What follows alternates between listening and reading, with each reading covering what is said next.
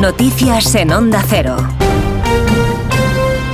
Buenas tardes, avanzamos a esta hora algunos de los asuntos de los que hablaremos con detalle a partir de las 2 en Noticias Mediodía, pendientes hasta ahora de la valoración que pueda hacer el fiscal general del Estado sobre la decisión de los fiscales del Supremo, que les recuerdo, por abrumadora mayoría, votaron ayer a favor de investigar por terrorismo a Puigdemont.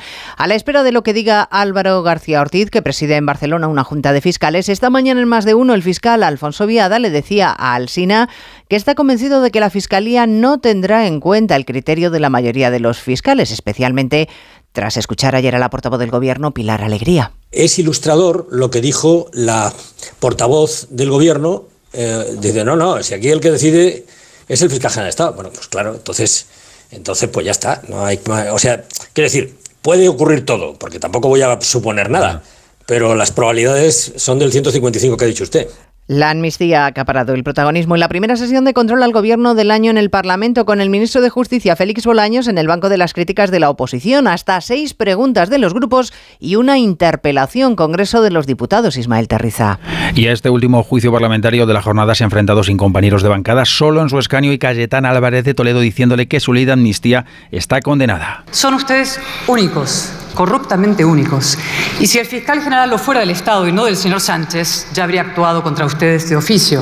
Está demasiado ocupado y ofuscado defendiendo a un prófugo. Por cierto, qué devastadora para ustedes, debo decir, qué esperanzadora para la justicia la decisión de la Junta de Fiscales del Supremo. ¿A quién le hicieron dos referéndums ilegales en Cataluña?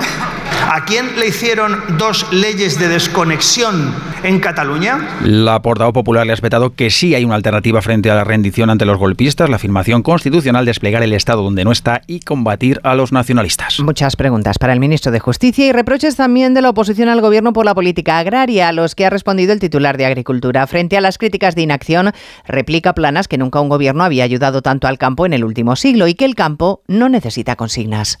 La situación del sector primario no debería ser, al menos no es para el Gobierno, un motivo para azuzar el conflicto, como lo es para el Partido Popular y para Vox. Claramente, simplemente tenemos que trabajar juntos, la Comisión Europea, el Gobierno de España y las comunidades autónomas. Hablaremos de las tractoradas que se repiten de nuevo en todo el país esta mañana, con especial incidencia en Barcelona, donde miles de agricultores con sus tractores esperan llegar en unas horas. La intención es bloquear los accesos y los puntos logísticos de la ciudad. Hay novedades a esta hora en el caso de los ERE. El Supremo deja en manos de la Audiencia de Sevilla el informe sobre los indultos de Griñán y otros siete condenados. El tribunal que condenó es ahora el que tiene que pronunciarse y antes de hacerlo solicita informes a la Fiscalía.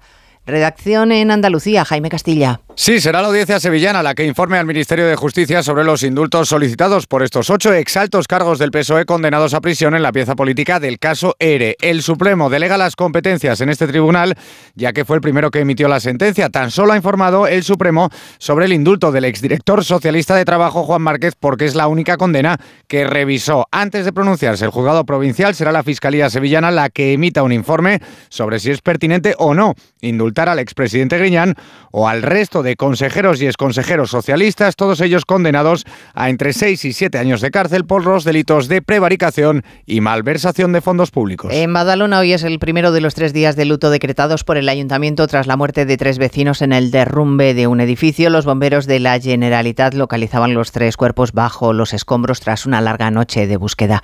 Y hay duelo también en la localidad alicantina de Alfaz del Pi por el asesinato machista de una mujer. Se ha guardado a mediodía cinco minutos de silencio y el agresor, la pareja de la víctima, ha sido detenido en un prostíbulo Hondo Cero Marina Baja. Antonio García.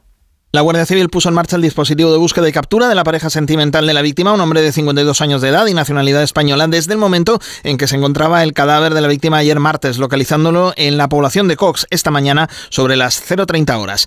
La autopsia se le va a practicar al cuerpo esta mañana, aunque todo apunta a que falleció en la madrugada del domingo a consecuencia de una herida con arma blanca. La víctima es una mujer española de 44 años, tenía dos hijos de una relación anterior y eh, la delegada del gobierno en Valencia, Pilar Bernabé, ha confirmado además que ambos figuraban en el programa Biogen de protección a víctimas de violencia de género y que la víctima fue a la Guardia Civil de Altea para denunciar a su agresor, pero finalmente no llegó a formalizar la denuncia. Y el funeral de Estado del expresidente chileno Sebastián Piñera será el viernes en la Catedral Metropolitana de Santiago. Piñera fallecía a los 74 años de edad en un accidente de helicóptero. El aparato que él mismo pilotaba se precipitó sobre un lago. Sus acompañantes pudieron abandonar el helicóptero, pero él quedó atrapado por un cinturón. De todo ello hablaremos en 55 minutos cuando resumamos la actualidad de esta mañana de miércoles 7 de febrero. Elena Gijón, a las 2, Noticias Mediodía. Julia y tú. La gente que nos escucha todos los días sabe un montón de nosotros. Complicidad y conexión. Una radio abierta, interactiva, que sabe a quién se dirige. Cada tarde, Julia te espera para hablar y debatir. Si quieren comunicarse con nosotros para preguntar, consultar, decir, opinar, quejarse, protestar, lo que sea. Julia en la onda, con Julia Otero. Cada tarde desde las 3 y siempre que quieras en la web y en la app de Onda Cero. Te mereces esta radio. Onda Cero, tu radio.